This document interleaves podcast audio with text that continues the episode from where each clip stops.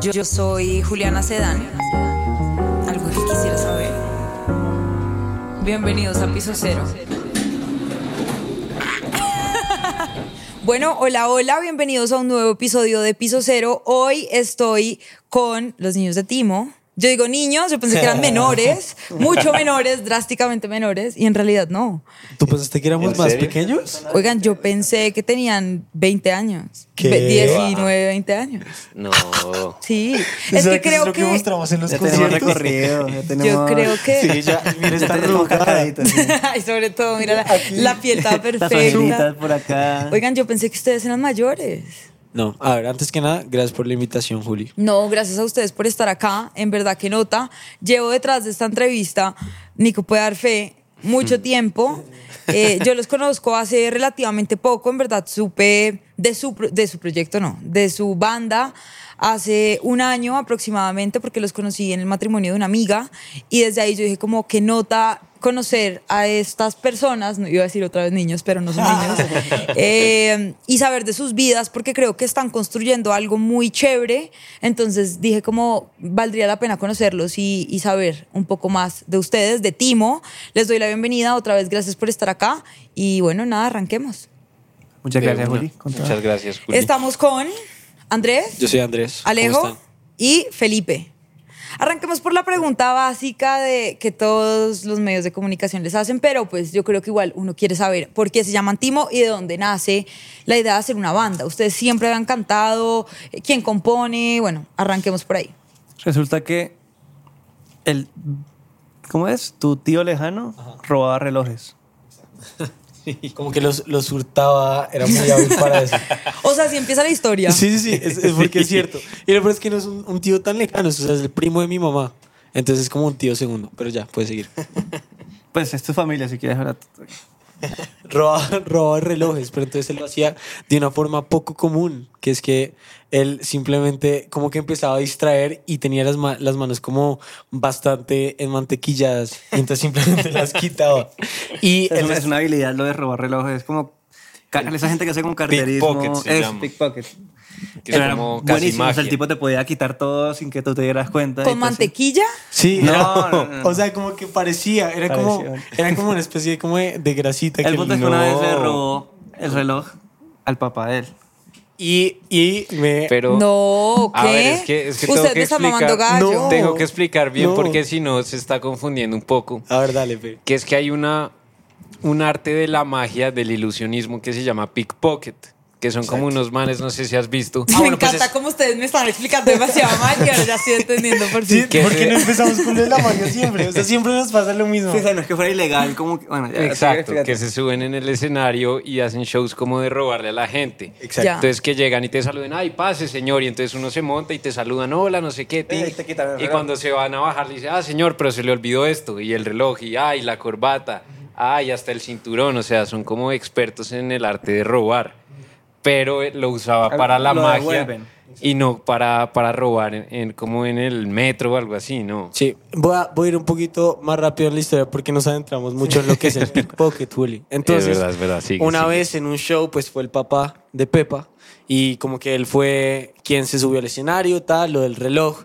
Y el papá de Pepa dijo, me encanta esto, le contó a Pepa y entonces Pepa empezó a tomar clases con mi tío y como estudiábamos en la misma, en la misma clase de la universidad, él empezó a quitar cosas sin que la gente se diera cuenta en las clases. Y cuando alguien se daba cuenta, ¿quién me quitó esto? ¿quién me quitó esto? Pepa se quedaba callado y decía, fue Alejo. Siempre le echaba la culpa a Alejo, como que timaba a todo el mundo. Entonces a, a Pepa lo empezamos a llamar el timador, el timo, ta, toda la vuelta.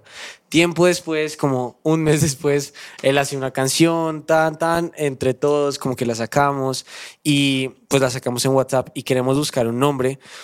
Y pues él ya tenía el apodo de Timo, pues porque timaba todo el salón, le quitaba a la gente las cosas. Las cosas. ¿Sí me entiendes? Sí, sí, Entonces como que estábamos entre Proyecto M, porque nuestra, nuestra amistad se basó en un piso que se llama el M de la Javeriana, o estábamos también como en MAE porque no Ay, yo sonaba estuve en cool. el M, obvio. en el Yo estoy en la. Javeriana. Exacto, Ah, entonces sí. estábamos entre Proyecto M, estábamos eh, como MAE porque no sonaba cool, pero gracias a Dios no fue MAE. Y estaba Timo, pues porque a, a Pepa le llamábamos Timo, nuestro grupito de WhatsApp como por joder se llamaba Team Squad, entonces fue como... No está mala la historia, la verdad. Solo ahí está. Ya, ¿Te- ok. te- te Eso entretuvo la decir- historia? Sí, sí, sí, me entretuvo, pero al, al principio me enredaste horrible. Yo pensé que tu tío literal. Pero tú fuiste el que empezó con lo del tío lejano. Pues yo, yo dije el preámbulo, tú fuiste el que lo enredó. Bueno, pero no se allá. muy lejos de ahí. Yo voy a preguntar una cosita. Entonces, ok. eso quiere decir que ustedes estudiaban juntos. Sí, ¿Qué sí, sí. estudiaron? Música. Yo estudiaba, o sea, yo estudiaba bajo jazz. Yo estudiaba composición comercial. Yo composición comercial y luego me cambié a ingeniería de sonido. Y pues igual, por más que cada uno era un énfasis, teníamos las clases de núcleo juntos.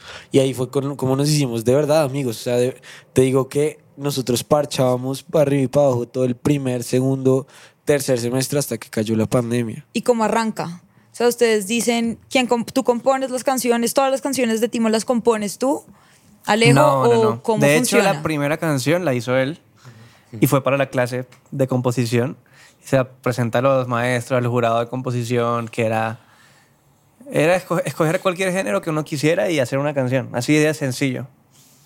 Y Felipe eligió, eligió el Tropipop. tropipop. Y pues obviamente te imaginarás tú en el cuarto lleno de jurados de composición de la Javeriana, muy prestigioso, la gente presentando sonatinas para piano, jazz, fusión. Y Pepa presenta un tropipop que se llama Bebamos. y, y además que la grabó, o sea, él- en ese momento, fíjate que ni, ni uno de los tres él se consideraba cantante. Éramos, yo era, me consideraba productor, el bajista y el, tú te consideras productor, también. También, sí. Nadie, nadie era como artista, vamos a lanzarnos al estrellato, no. Entonces Pepa dijo, ay, mal viaje, no conseguía a nadie que cantara para mi proyecto, me tocó cantar a mí. y presenta su canción con la voz así súper grabadita a las 12 de la noche sin que los papás escuchen.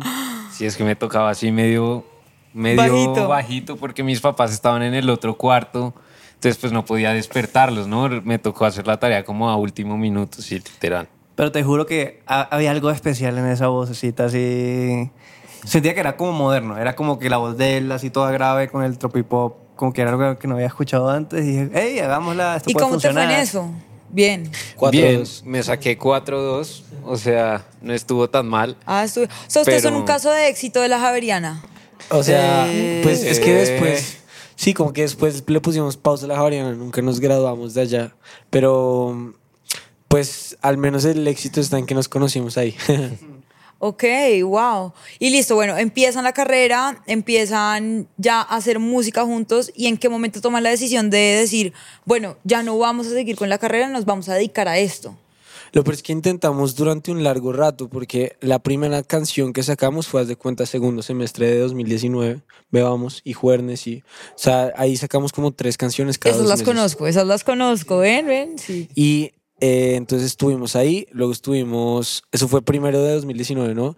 Luego en 2020, eh, en 2020 entra la pandemia, nosotros nos vamos a vivir juntos a un apartamento, como, ¿tú te acuerdas que al inicio era como solo un fin de semana? Sí. Y después ese fin de Sí, semana se puente. alargó. Exacto, y después se puente. alargó el, El puente. simulacro. En siete me- un año. Exacto. En ese puente nosotros dijimos, no, pues a ver, si todo el mundo va a estar en su casa sin hacer nada, vámonos a un apartamento de 40 metros cuadrados, sí que no tenía nada, no estaba amoblado. no es- entonces cada uno llevaba un colchón, llevamos una cafetera y como micrófono, computador, toda la vuelta. Ya. Nos fuimos nosotros tres. Nico, nuestro manager, y Sebastián Aviles, que es otro amigo nuestro, con el que hicimos música los primeros dos, tres años. Y como que luego cuando juntan la cuarentena, como que se alarga, ahí es que nos ponemos a hacer música, pero era muy difícil porque, a ver, como que somos cinco manes de, 20, de 21 años, entonces como que no teníamos tan, tanta disciplina para levantarnos a las 7 a la Javariana, porque nos quedábamos haciendo música hasta las 5 de la mañana. De, o sea, de verdad que nuestro, nuestro horario al final ya era levantarse a las 3 de la tarde y acostarse a las 6 de la mañana. Y nuestros, nuestros vecinos nos odiaban, pero ahí hicimos Me Gustas, hicimos Ella Es, hicimos un trillón de canciones. Pues que muchas, no sal- la gran mayoría no salieron, pero muchas sí. ¿Estás acordando lo común que era escuchar Porque no todos los días, todas las noches ahí, y Pepa saliéndole, perdón, perdón, perdón, ya le bajamos. Sí, sí, sí. Ese portero Toda nos odiaba. Porque las canciones no salen, o sea, porque si hay una canción que ustedes dicen, bueno, la me gusta, la no sé qué, ¿por qué no salen todas las canciones? Es que Hay unas que O sea, es que hay muchas canciones, o sea, normalmente nosotros componemos mucho, ponle ahorita, inicio de año, estamos componiendo casi que todos los días, pero pues lo más normal, siendo sincero, es que uno haga canciones malas. O sea, es Sí, mucho sí, más sí. común hacer canciones malas que canciones buenas. Entonces el trabajo está en componer y componer todos los días hasta que salga una canción que realmente te gusta. Sí, es, es un poco Entonces- como de disciplina el trabajo, ¿no? Exacto, entonces ponle, yo que sé, antes de sacar las canciones del álbum, teníamos por ahí unas 50, 60 no canciones más, como, guardadas. como 80 70, literal. bueno, no sé. Y de ahí pues había canciones que no nos gustaban, canciones que hicimos un día, pero pues que salieron malas. Y al final pues uno va haciendo el filtro y salen solo las canciones que son, pues que uno considera realmente buenas. ¿Sabes ¿no? 70 cuántas salen? De Como 70, buenas, que ustedes no, digan. ah, yo diría que de 80 salen 12, algo así, 13. algún- ah, Pues las que salieron el año pasado que fueron 20, 20 y pico, 25. ponle. No, pero es que ahí estás contando las colaboraciones como con Marlucas, con Santiago, ninguna de esas las hicimos nosotros. Sí, fue en promedio, unos- o sea, salieron unas 20 y pico nuestras. O sea, yo creo que un Sí. promedio realista es que ahorita, por ejemplo, que estuvimos en Cancún, hicimos, compusimos nueve canciones, salieron dos y una la queremos sacar. Eso puede ser como... ¿Y esas otras qué hacen con eso? ¿Lo venden, lo regalan, lo prestan, lo dejan ahí en un cajón? Algo, algo que pasa mucho también, que es de las poquitas cosas no tan buenas de una banda. Digo poquitas porque, o sea, nosotros amamos haber tenido ese caso de estar en una banda. No podríamos ser los solistas y lo hemos, no lo hemos exteriorizado entre nosotros mil veces. Pero una de las cosas que hacen todo un poquito más difícil o que te hace desarrollar un poquito más la comunicación es que muchas veces a, a ti, Juli, tú haces parte de la banda y te va a encantar una canción. Te va a encantar. Pero no a todos. les No a todos. Y entonces hay canciones que a Pepa le encantan, que a Alejo y a mí no, que a mí me encantan, que yo digo, marica, esto está tremendo, pero Alejo y a Pepa no. Y lo mismo con Alejo. O sea, como que es, al final del día la forma en la que uno tiene que avanzar es, es con una democracia en la música. O sea, en, es en nuestro caso. Pero Cada sí hay, hace lo que casos sí hay casos de canciones que son indiscutibles, ¿sabes? Como que Sí, esas sí, son las sí. mejores. Eso las sí que es cierto. los cuatro, incluyendo a Nico, decimos, esta es una buena canción y no se puede negar. Eso va. Esa es una sí, canción sí, que sí. termina yéndole bien. Por ejemplo, Exacto. Conquistar el Planeta fue una de las canciones que a todos nos enamoró Que y fue, digo, va. esta canción va. Que de Sí. hecho Conquistar estuvo cerca de no estar en el primer álbum, precisamente porque como nos gustaba tanto y el primer álbum fue como medio recopilatorio de los primeros dos años de Timo, entonces fue como que vamos a meter Conquistar el Planeta ahí, porque imagínate, ya habían nueve canciones afuera, no queríamos que fuera un típico álbum de 12 canciones en donde solo hay tres nuevas, dijimos, va a tocar hacer un álbum largo. Y las canciones que estaban ahí guardadas todavía no nos gustaban tanto, entonces dijimos que vamos a meter a Conquistar el Planeta ahí. Conquistar merece estar en un mejor álbum, que tuviera mucho más sentido, una línea sonora mucho mejor armada. Y como que en vez de quitar Conquistar, lo que hicimos fue quitar todas las otras seis canciones que iban a salir. Nos encerramos a hacer música literal 20 de diciembre, 28 de diciembre, 2 de enero, o sea, eso fue la- hace un año, hace un año literal y cambiamos las otras seis de manera donde tratamos de agrupar un poquito más a donde queríamos tirar un poquito la dirección musical de Timo. O sea, se fueron un poco como, cogieron conquistar el planeta y se alinearon un poco como a eso, Sí, de alguna forma sí. de alguna manera. Ok. ¿Qué hace Timo? Timo. O sea, ¿qué es algo que ustedes dicen, esto somos nosotros? O sea, explíquenme, Timo, ¿qué es eso tan único de ustedes? Yo creo que viene mucho en la identidad de las letras. La forma en la que componemos. Siempre, siempre he dicho que es algo que le podrías escribir a tu amigo en WhatsApp, básicamente. Como que sí hacemos música de amor, sí hacemos música, le cantamos mucho al amor, de hecho. Pero no desde un punto de vista tan romántico, tan... Vamos a... Sí, como que nos bajamos un poquito de la nube y decimos, no, vamos a escribir esto sin pretensiones, sin tratar de sonar bonito, sino solamente algo que suene real, que de verdad dirías. Entonces, si, es- si sale una frase que suena muy lindo, te bajas las nubes en la ventana, como que. Pero realmente Sí, no yo no te eso. bajo las nubes ni la ventana Exacto. ni... Ya, te entiendo. Entonces no la decimos. O sea, como traí- traído como un poco más acá. Sí, algo lo que pasó. coloquial. sí. ¿Y son vivencias personales? Mm, a veces, a sí. veces. Es decir, Dame un ejemplo de una que haya sido personal de alguno de ustedes. bueno, pues algo que pasa es que hay, hay dos tipos de canciones personales.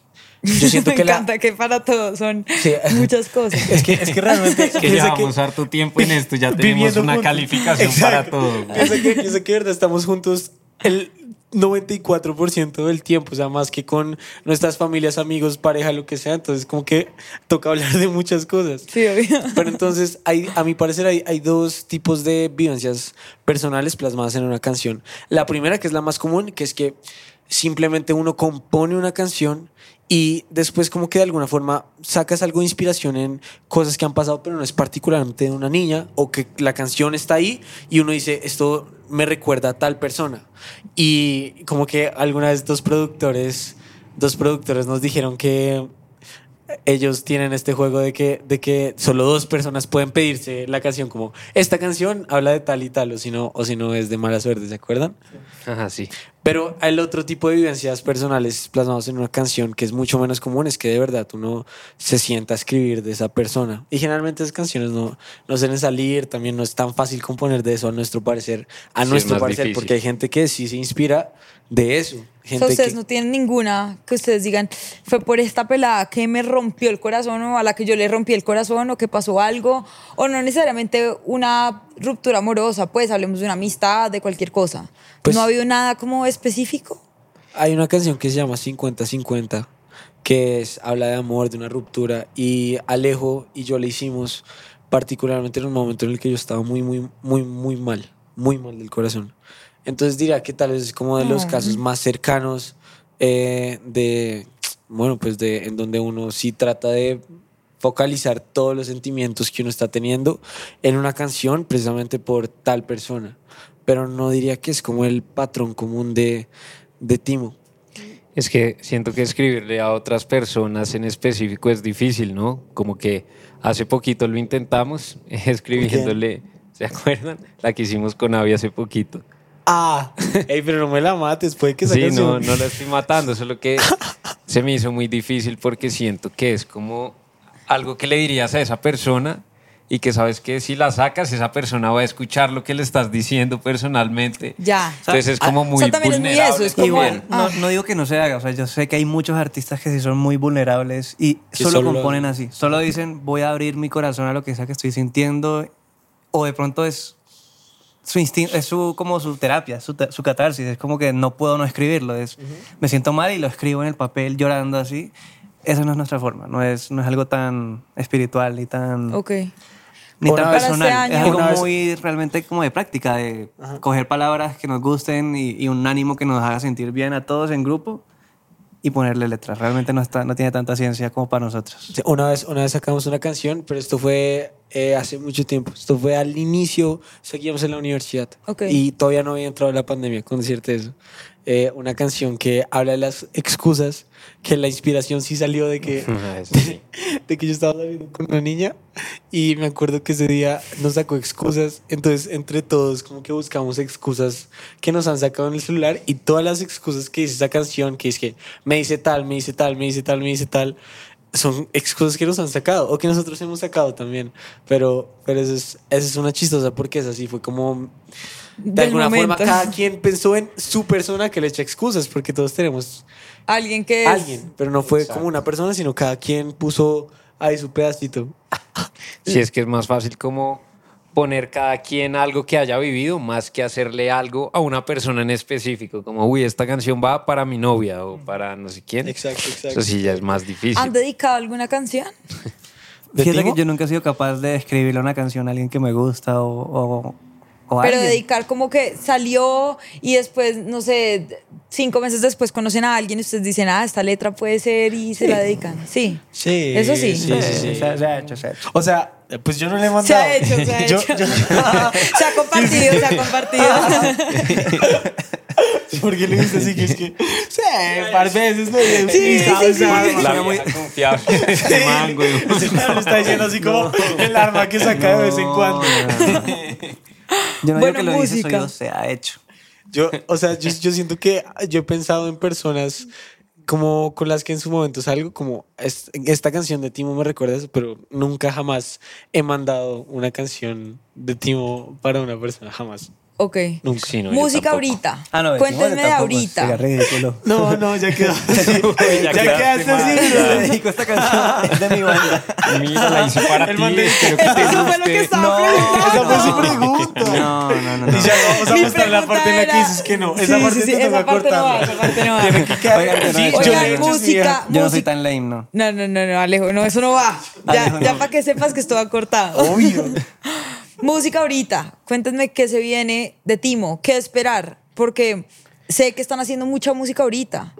¿Qué Sí. esperar de ustedes este año? Pues ahorita en este momento estamos como en la etapa de experimentación, o sea, no tenemos por ahora nada seguro, estamos tratando como de volver a coger el ritmo, a componer y a experimentar, porque el anterior año, pues, aunque fue demasiado bueno para nosotros y logramos muchísimas cosas, pues casi no tuvimos tiempo para dedicarnos a la música como tal y a escribir canciones.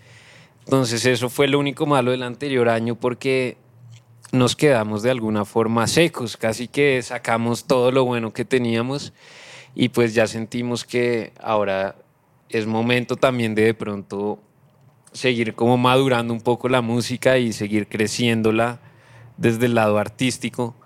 Entonces estamos ahorita experimentando, literal, haciendo de todo, viendo para dónde es el camino y todavía no sabemos. Estamos justo en ese proceso. ¿Recuerdas que, que te dije que hablamos de muchas cosas porque estamos todo el tiempo juntos?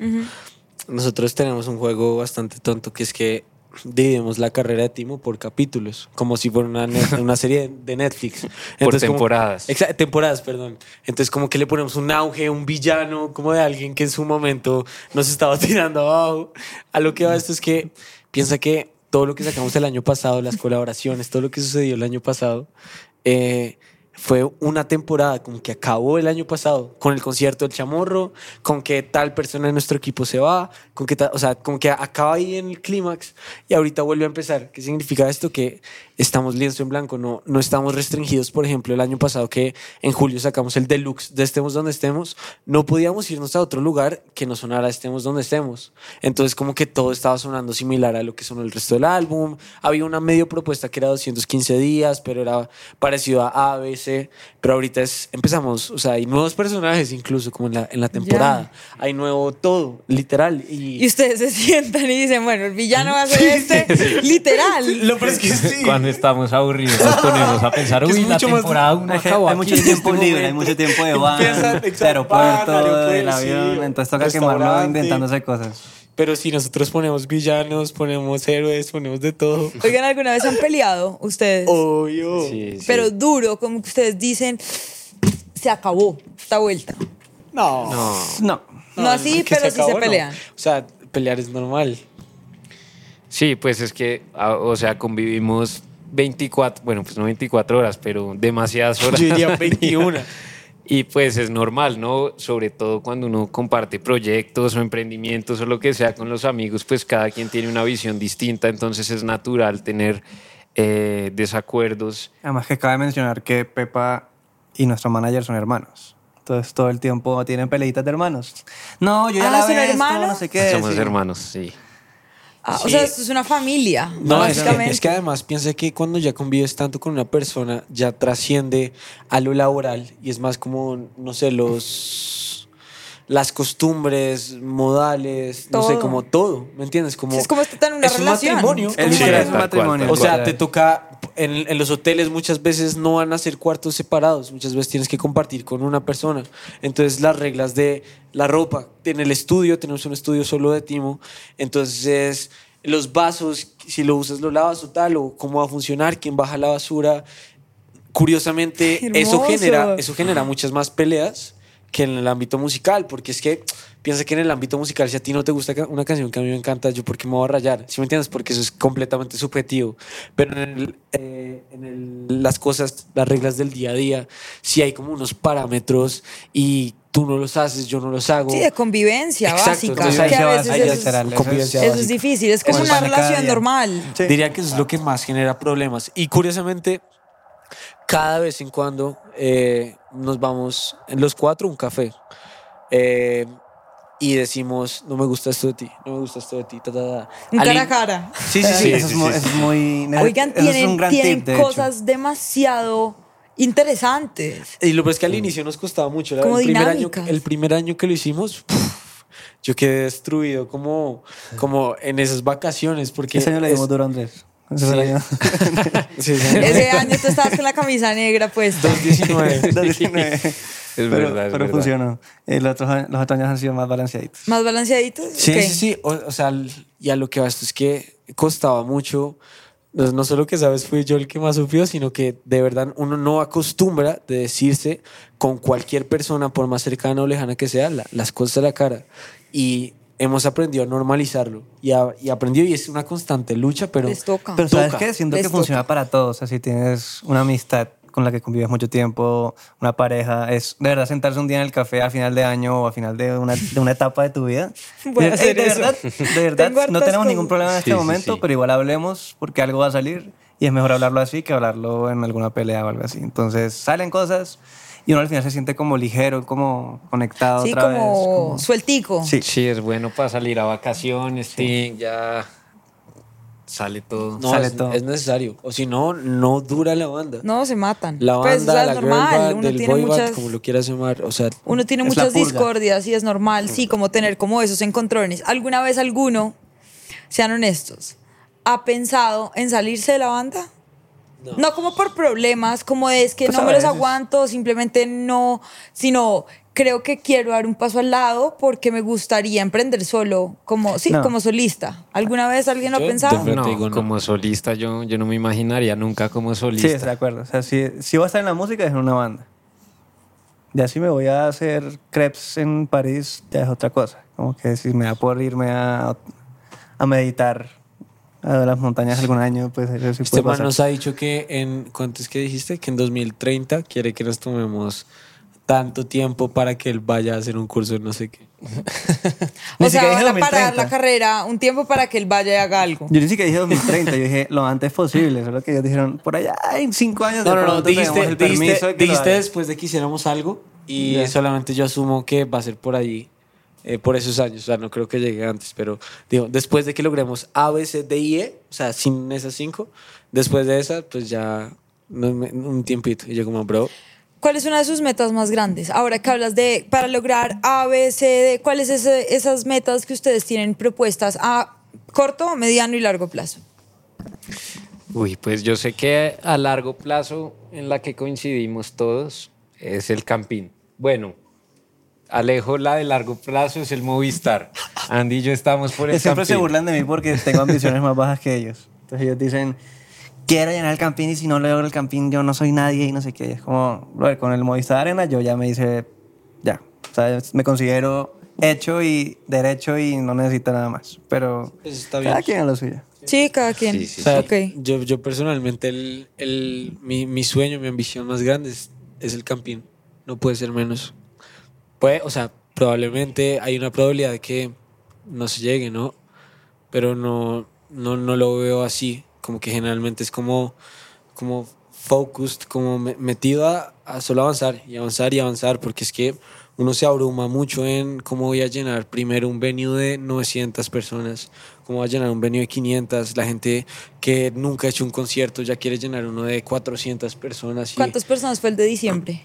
Por ahí entre 2.000 tres, y dos- 3.000. Sí, 3.000 casi. Bueno, pero ya vamos en un número... en un- va en un camino. sí. O sea, sea, ya no Vamos, en 500, ¿me entiendes? Ya no es... Exacto. Pero entonces, entonces como que yo siento que es como verlo allá, pero no trabajar para llegar allá, sino trabajar para llegar acá.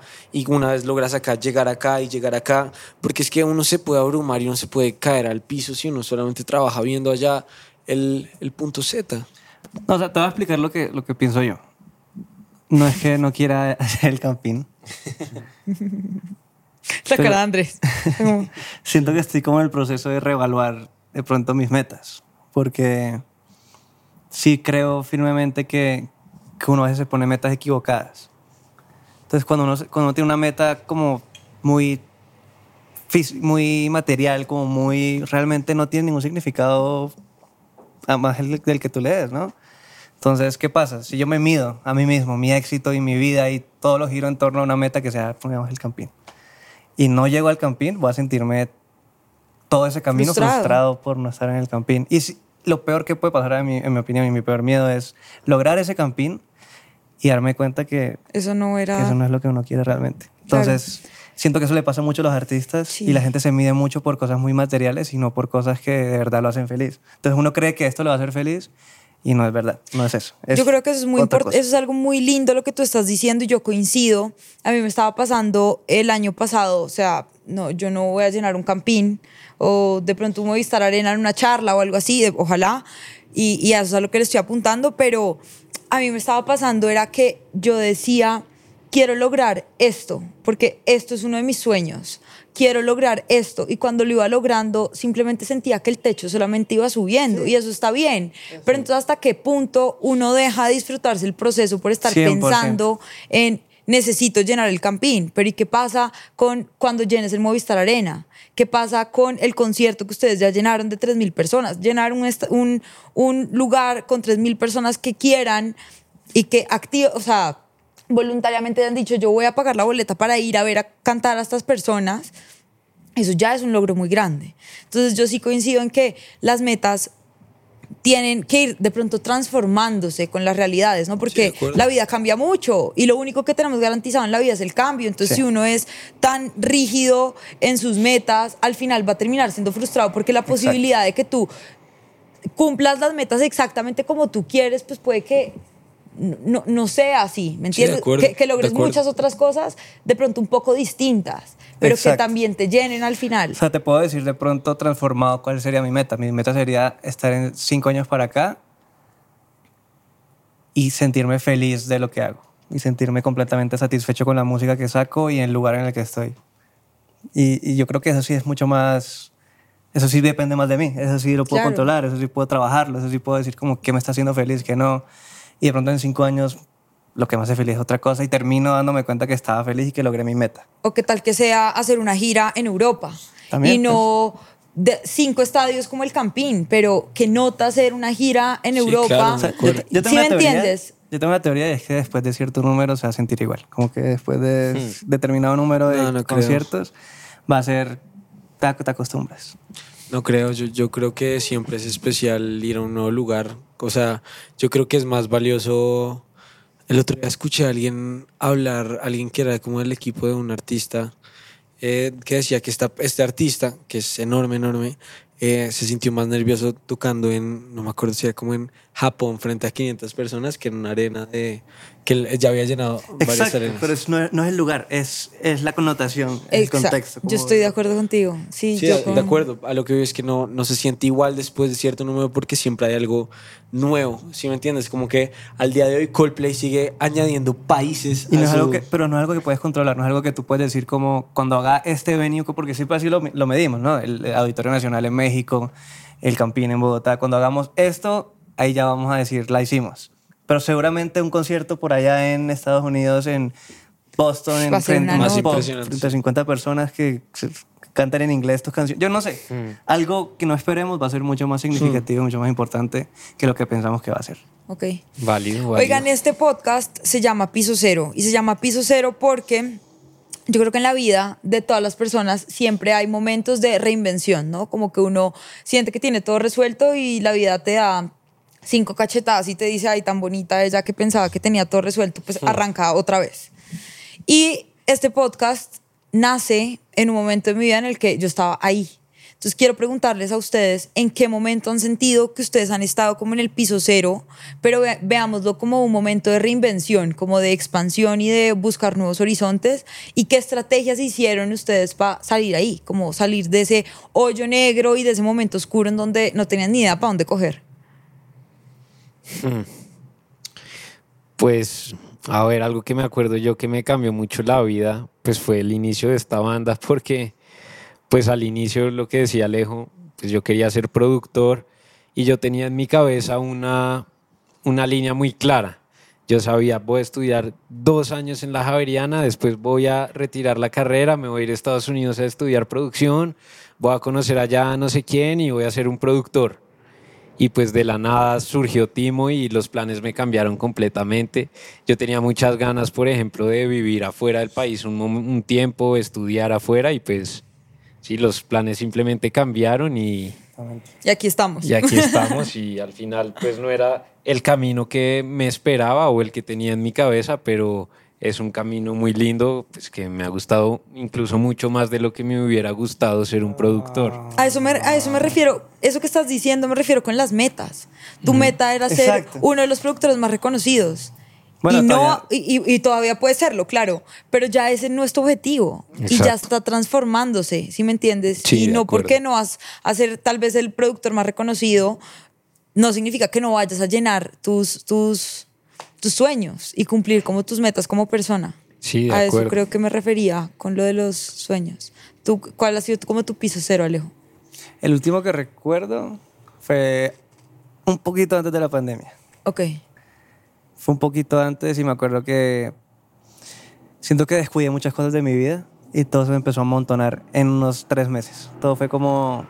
Ta, Me ta, met- sí, estaba con ellos, estaba en otra banda, estaba, me estaba yendo mal en la universidad porque no estaba, no, no estaba sintiendo que tenía tiempo para nada, no tenía tiempo para mí, estaba en una relación y no podía darle tiempo a esa persona, sino que todo se me estaba como acumulando y me sentía, me acuerdo que yo le decía a mis amigos, ni siquiera estoy como estresado, sino infeliz, como que completamente infeliz con todo Que lo es que estoy peor. haciendo. Sí. Total, sí, de O acuerdo. sea, como que llegaba a la universidad y me decían, no hiciste esto, no hiciste esto, y me dan palo todo el día para luego llegar al ensayo con la banda y decir, no ensayaste la canción, no sé qué, y luego en Ay, la noche, no. no, me prestaste atención. Y yo, como y tus papás, todo y mal. no me dedicas tiempo y la novia Sí. te va a terminar porque Todo, no ir la sí. comida. Es una mierda, mierda. qué Una poco mierda. vainas. Una mierda. Y yo me Uy, acuerdo que yo no. decía, yo lo único que necesito es que el mundo pare, o sea, que todo pare.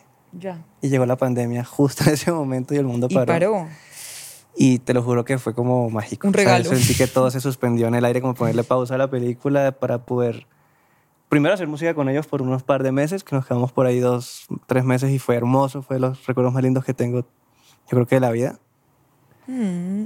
Y luego cuando llegué a mi casa otra vez a la soledad, al, al aislamiento, que fue cuando hice todo como mi, lo que tú dices, realinearse, repensar todas las cosas que tienes, tus prioridades. Y ahí sí me di cuenta de muchas cosas. Por ejemplo, que yo soy de Cartagena. ¿no? Yo llegué a Bogotá y los primeros años que estuve con ellos, que estuve con mis amigos, yo estaba un poquito, no pretendiendo ser alguien más, pero estaba un poquito diluyendo mi personalidad, como mostrándole solamente el lado fiestero a los amigos, mostrando el lado que la gente quería ver. Ya. Y eso me tenía un poco limitado. Me sentía un poquito fake, me sentía un poquito poco auténtico y no estaba feliz con quien era. Y en esa pandemia fue donde dije, no, pues voy a Tengo que ser cambiar. completamente fiel de aquí en adelante a, a quien soy y a mis gustos y a la gente con la, que, con la que ando y a los planes a los que voy. De ahí en adelante siento que esa fue mi prioridad. Ok. ¿Y tú, Andy? Yo diría que... ¿Te dicen Andy? Sí. Y yo estaba confianzuda. Andy, dímelo. Dicen Andy Pandy. Andy. A- Andy. Em, yo diría que, que el mío fue durante la pandemia. em, una persona de mi familia, como el núcleo de mi familia, murió. Y. y ush, yo siento que yo siento que eso me destruyó, Juli. Como siento que yo era muy distinto. Yo era percibía como la, la vida de, de formas de otra forma, de una forma mucho más laxa, de una forma mucho más juvenil. Eh, mi forma de actuar frente a los amigos, frente a las niñas, frente a, no sé, la fiesta, frente a... Yo siento que eh, era distinto, porque tal vez uno nace y crece en, en una burbuja que a uno le hace pensar que la realidad es esta, y cuando esta persona se va, es, es, es otra cosa. Mi, mi alma se destruye y asimismo pues las personas que estaban manteniendo sana tu burbuja pues también contigo, ¿no? Contigo también. Y, y ahí es cuando es como el golpe más, más, más, más, más fuerte de la realidad de que pues de que la vida es difícil, de que todos, todos tenemos nuestro propio como nuestra propia, nuestras propias piedras que llevar Sí, nuestra propia y, cruz. y ninguno es particularmente una víctima y es como algo que, que al inicio como que yo solamente me daba mucha rabia decía que- ¿por, qué, por qué yo? O sea, porque la vida fue tan injusta conmigo luego uno se va dando cuenta y uno va entendiendo que todos, literalmente todos tenemos como nuestros problemas que afrontar, nuestros, nuestros líos, nuestras eh, inseguridades. Pero yo me acuerdo que cuando pasó esto, yo de verdad duré tanto tiempo tan afectado, tan lastimado, sin poder salir con una niña, lo hice, puf, dejé de hacerlo por años, años, Juli. Dejé de verme con amigos, como que dejé de encontrar el amor a Timo. De verdad me sentía como un, como un zombie. No, no podía dar ideas ni musicales, ni en marketing, ni en, ni en nada. De verdad yo solo estaba como un ente viviente. Existiendo. Existiendo. ¿Y qué hiciste tú para salir de ahí? Bueno, pues diría que muchas cosas, como a mi parecer la, la principal, pero asimismo es, o sea, es cliché, pero yo creo que es, cliché porque es cierta, es, darle tiempo, o sea, ser paciente y ser, ser fuerte, pero ser fuerte no es no llorar, todo lo contrario, es estar dispuesto y estar entregado a sentir, porque somos humanos y si no nos permitimos sentir, no vamos a ser capaces de entender y evolucionar y transformarnos y cambiar la perspectiva y cambiar las metas y todo esto, ¿no? Y, y yo siento que simplemente uno en su momento dice, marica, yo no voy a salir de acá. Y no tiene, uno no se tiene que ir tan lejos como para perder a alguien del núcleo de la familia de uno, sino con una tusa, con un trabajo que uno pierde y uno lo echan y uno dice, marica, ¿y dónde va a conseguir algo? Y, y simplemente uno se abruma, pero al final del día con, con el tiempo y la fuerza y la voluntad de saber que saber que al final siempre va a volver a amanecer, volver. literalmente siempre, ahí uno sobrevive. O sea, de la nada te das cuenta que vas sobreviviendo. podías. Vas sobreviviendo, vas sobreviviendo y, y como que tú no, yo no soy consciente de los cambios de personalidad o de, de mis actos que, que tuve en esta, como en esta transformación para bien, para mal, para como lo quieras llamar, solamente sé que hubo. Y eso fue una conse- consecuencia de, de los golpes que te da la vida. Por eso es que es tan importante que la vida a uno le dé golpes, porque si uno solo hace lo que uno sabe hacer ya, uno nunca va a hacer más de lo que ya soy. Sí, uno nunca va a aprender. Sí, de hecho, de los golpes más duros es de donde uno mejores Exacto. cosas saca. Exactamente. De acuerdo, wow, me encantó esa última reflexión. Oigan, ya para terminar, les voy a contar una dinámica que hago en este podcast y es que todos los invitados dejan una pregunta para el siguiente invitado. Mm, ok. Entonces, eh, la pregunta que les dejó el anterior invitado, ¿La publicista? ¿O quién? la anterior invitada, sí. Ella pregunta, es que normalmente no sé, no, no, no saben, Andrés. pero bueno. La pregunta es la siguiente. ¿Cuál es un error que ustedes volverían a cometer? Uy, qué duro. Esa pregunta está chévere.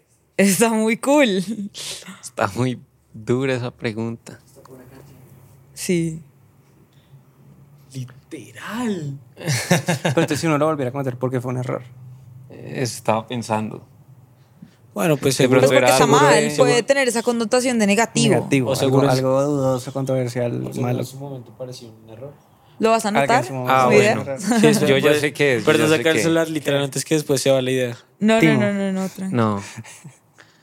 Pues salirme de la universidad, Ya, que claro. podría ser visto como algo malo o que podría tener una connotación Claro. negativa. Pero pues para mí sí fue muy bueno salirme de la universidad porque, no sé, estábamos muy abrumados con toda la universidad, una pues estábamos decisión. estudiando música y al final siento que he aprendido mucho más trabajando aquí en la música que en la universidad, entonces me siento tranquilo con mi decisión. ¿Y ustedes?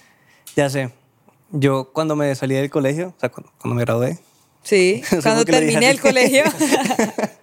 el año que me gradué, yo Alejo, ¿tú eres colombiano? Mentira. ¿Tú hablas español? Yo no hablo ni, ni costeño ni cachaco, tengo mi propio dialecto por allá. Y yo el, el año que me gradué, yo tenía una banda de rock en Cartagena y yo le tenía toda la fe a esa banda y yo dije, lo voy a poner todos los huevos a esta canasta y aquí vamos. Y decidí eh, aplazar un año la universidad.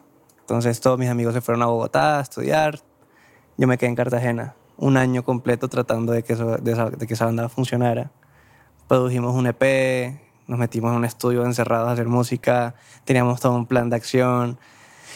Y pues al final no se dieron las cosas.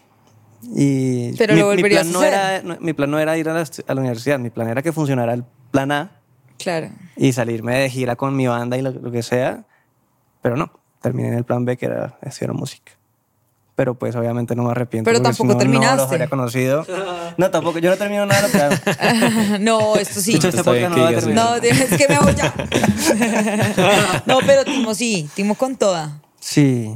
Ok. Y lo, realidad. y lo volverías a hacer, o sea, volverías a quedarte y no estudiar para porque- la banda. 100% porque siento que eso me dio mucha experiencia que la universidad no me, no me iba a dar. Total. Que era, no sé, mucha experiencia musical de... Yo en la universidad era la persona más vaga del universo. Yo también. Nosotros. Yo Nosotros también. armaba el horario. dos, yo no, no yo armaba el horario para dejarla, para no dejar clases los miércoles, los jueves y los viernes. ¿En serio? Y Claro, si me tocaba, si y me retirar materias, retiraba materias para que me quedaran 16 créditos. o Para sea, no tener miércoles, para jueves no ni tener viernes. miércoles, jueves y viernes. que tenía todas amontonadas o Y los todo, huecos no, para qué huecos, ni qué huecos. huecos. 7, 8, a las 9, a las 10, a las 11 y me iba a la casa a las 12. o sea, vaga a morir. Esa está soy yo. duro. Eso está duro, Está- bro. está Eso otro nivel. nuevo- es un Pero muy bueno cero. porque tener esos fines de semana de cinco días. O sea, tú salías miércoles, jueves, viernes, sábado. Y domingo. sí. Yo, Bueno, ¿y tú? ¿Cuál es que era la pregunta, Juli? La pregunta era que cuál es un error que volverías a cometer. Ah, ya, ya, sí, sí. Eh... Uy, yo- creo que hay 100 mil. O sea, yo creo que de verdad no. Ah, creo que todos, bro. Pero hay, hay uno que igual, eh, basándome en la, en la respuesta de Alejo del colegio y todo eso, mi plan siempre fue ser bajista jazz. Y yo pues desde chiquito estudio bajo jazz y funk y todo eso. Y mi plan era irme a Berkeley. Y yo me acuerdo que yo había audicionado y me habían aceptado con, con beca y con tuition en 11. Y yo me iba a ir, yo, yo ya tenía mi plan hecho, mi plan era graduarme, abrirme a Boston, como no saber nada nada más de nadie, ser todo hater con la vida y ser bajista y como de sesión. Y me acuerdo que ah, fue como, a mi parecer, como soberbia propia de que, de que dije, este va a ser mi plan, eh, no necesito saber nada más del colegio, pero seguía en 11. Entonces casi me cago el año, literalmente casi me lo tiro, estuve a esto de tirármelo, si no es porque una profesora me ayuda y me dice, bro, pues te va a permitir hacer este, este examen otra vez, porque si me lo tiraba, pues eh, cumplía con todas las cosas que se tienen que cumplir para perder el año. A lo que va esto es que pues yo siempre fui como académicamente bien, pues ni, ni muy bueno, pero pues normal. Y mis papás después de que se enteraron esto, incluso yo teniendo ya como la admisión de Berkeley, como la posibilidad económica de ir por, por el porcentaje que me dieron de beca, De beca. eh, mis papás me dijeron, tú no vas a ir. Y entonces yo les dije, como, no, no me puedes este es mi sueño desde que tengo 12 años, no me lo puedes quitar. Yo, yo trabajé por eso, tú no lo hiciste, lo hice yo. Soberbia pura y dura. Y yo le decía eso a, mis papás siendo un niño de 16 años, como, era un niño, uno de niño no sabe nada, aunque uno cree que sabe algo. Y entonces yo le decía a mis papás, como, ustedes no me pueden decir que no, yo me lo gané, ¿qué están diciendo? Y ellos, brother, somos tus papás, por supuesto que no puedes ir. Y a raíz de eso es que me gradué y entré a la Javeriana a estudiar bajo jazz en la Javeriana. Pero yo era... O y sea, el- no fuiste por eso. no fui a Berkeley por eso. Y el No sabía esa historia. Sí, yo tampoco sabía. Pues yo también iba a Berkeley, tú sabes. Sí, yo O sea, sé. Nos habíamos encontrado allá. Sí, sí, lo sé. What? O sea, tus papás te dijeron, no vas. Sí, y yo tengo la carta, yo aún tengo la carta que me acuerdo que me llegó cuando yo estaba en el colegio, en 11, de, donde me decía el tuition que me daban, el porcentaje, y me acuerdo que yo me salí de clase a llorar a mis papás, papá, lo logramos, da, da". Y bueno, pues tres meses después me dijeron que no, y fue como lo más salvaje a mi parecer, porque es que yo, yo nuevamente era arrogancia pura y dura, que Uy, yo decía, duro. yo trabajé por esto, tú me estás arrebatando algo que yo conseguí. Es mentira. Al final del día, pues yo estoy en la música porque mis papás me metieron en la música, no porque yo, teniendo tantos añitos, haya dicho quiero ser músico de bebé. Fue por ellos. Y pues entré en la Javariana y me acuerdo que el, prim- el primer día yo estaba re hater porque pues yo Claro, crecí al final Yo no del quiero día- estar acá. no quiero estar acá y yo crecí en la Javariana. O sea, los profesores que me tocó en carrera eran los que tenía desde antes. Entonces estaba como con esta actitud de niñito hater, de bla, bla, bla, bla, bla. Y ese mismo día los conocí a ellos dos. Ese mismo día, como ese mismo primer día de universidad. Entonces, pues al final del día, se, como que esos tres meses fueron los que dictaron lo que hasta ahora ha sido el, el- el resto de mis días, ¿no? Puedo preguntar algo de a modo de chisme, o sea, no tiene De una. otra. A ver, de una. ¿Qué- ¿Tú has hablado de esto con tus papás eh, recientemente? Sí, lo peor es que lo hablé hace, hace un mes. ¿Y ellos qué dicen de eso? Con mi mamá lo hablé. Y ella lo tomó un poco como de, de hacerme ver la enseñanza de que uno trata de tener todo controlado. Uno piensa que uno puede hacer a papel y lápiz tu vida eh, de- por los próximos 10 años Y y, solo no va a pasar. la vida viene y te dice, perro, tú qué, o sea, ¿me entiendes? Como que te da esta vuelta, te sube, te lanza, te baja, ta, ta, ta. Al final del día lo, lo mejor que uno puede hacer es, marica, vivir la vida como de una manera honesta y solo seguir y avanzar y aceptar las cosas que vienen, eh, poner en un papel, ¿puedo controlar esto o no?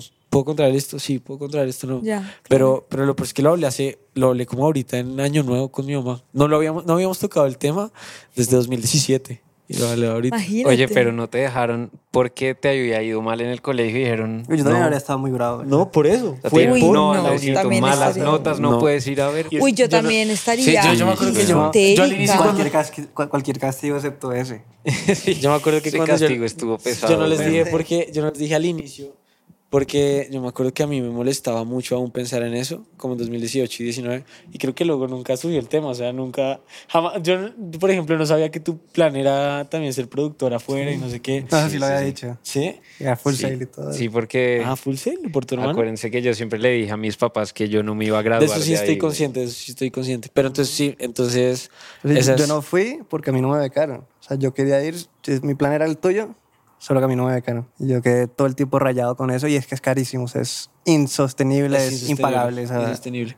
Eh, y es que. No, no, no, no, y es no, que me yo, imagino yo tu me acuerdo, rabia, o no, sea. yo me acuerdo de cuando me dijeron. Lo curioso es que ahí mis papás cambiaron de lugar porque mi mamá suele ser la brava, la, la manda más. Pues ustedes la conocen, o sea, la llamamos. Es, es una leona, literalmente, es una leona con la vida.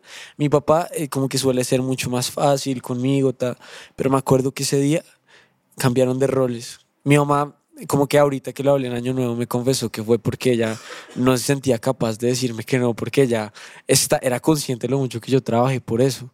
Y yo siempre me pensé durante estos seis años porque era mi, mi mamá estuvo callada, fue una cena que fuimos los tres, ellos están separados, entonces como que ellos nunca los veo juntos. Y me acuerdo que era mi papá, así cual piedra de corazón, me decía, no vas a ir. Y yo lloraba y yo gritaba, estábamos en un restaurante, no tenía pena de gritar, porque es que yo de verdad sentía que, mi, o sea, yo, yo pensaba están que arrebatando eran mis sueño. enemigos, eran mis enemigos. Pero, pero no, o sea, como que ya eso es hace seis años, ¿no? Claro, claro.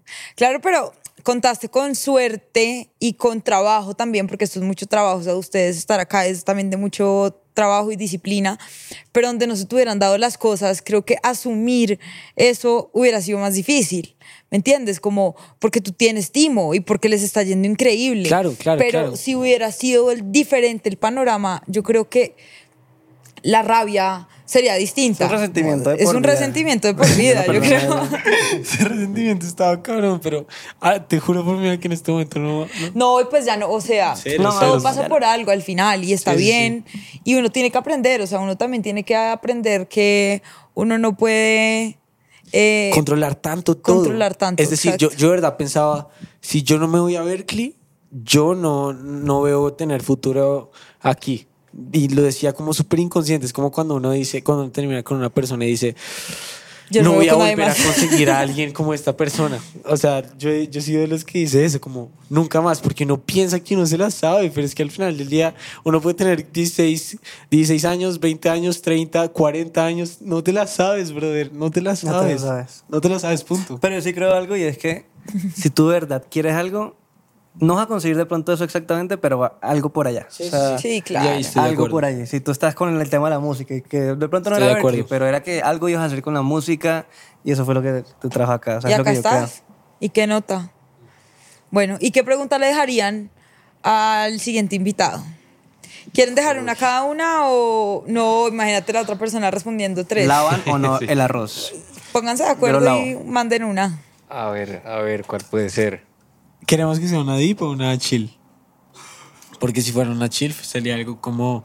Hoy nos Sí. preguntamos, ¿qué le preguntarías a la siguiente persona? Esa pregunta está buena porque te zafas de, de todo. Eh, ¿Qué no te gustó del podcast que acabas de vivir? No, pues, pues, a a mí me pareció muy interesante cuando dijiste lo de...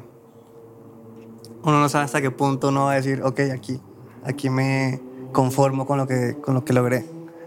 Si yo fuera a hacer la pregunta sería eso, como en qué ¿Cuál es tu momento... techo? ¿En Sí, ¿cuál es tu momento? techo? Realmente todo el mundo dice que no, que no tiene techo y no tiene límites, pero sí, sí hay uno. ¿Cuál es?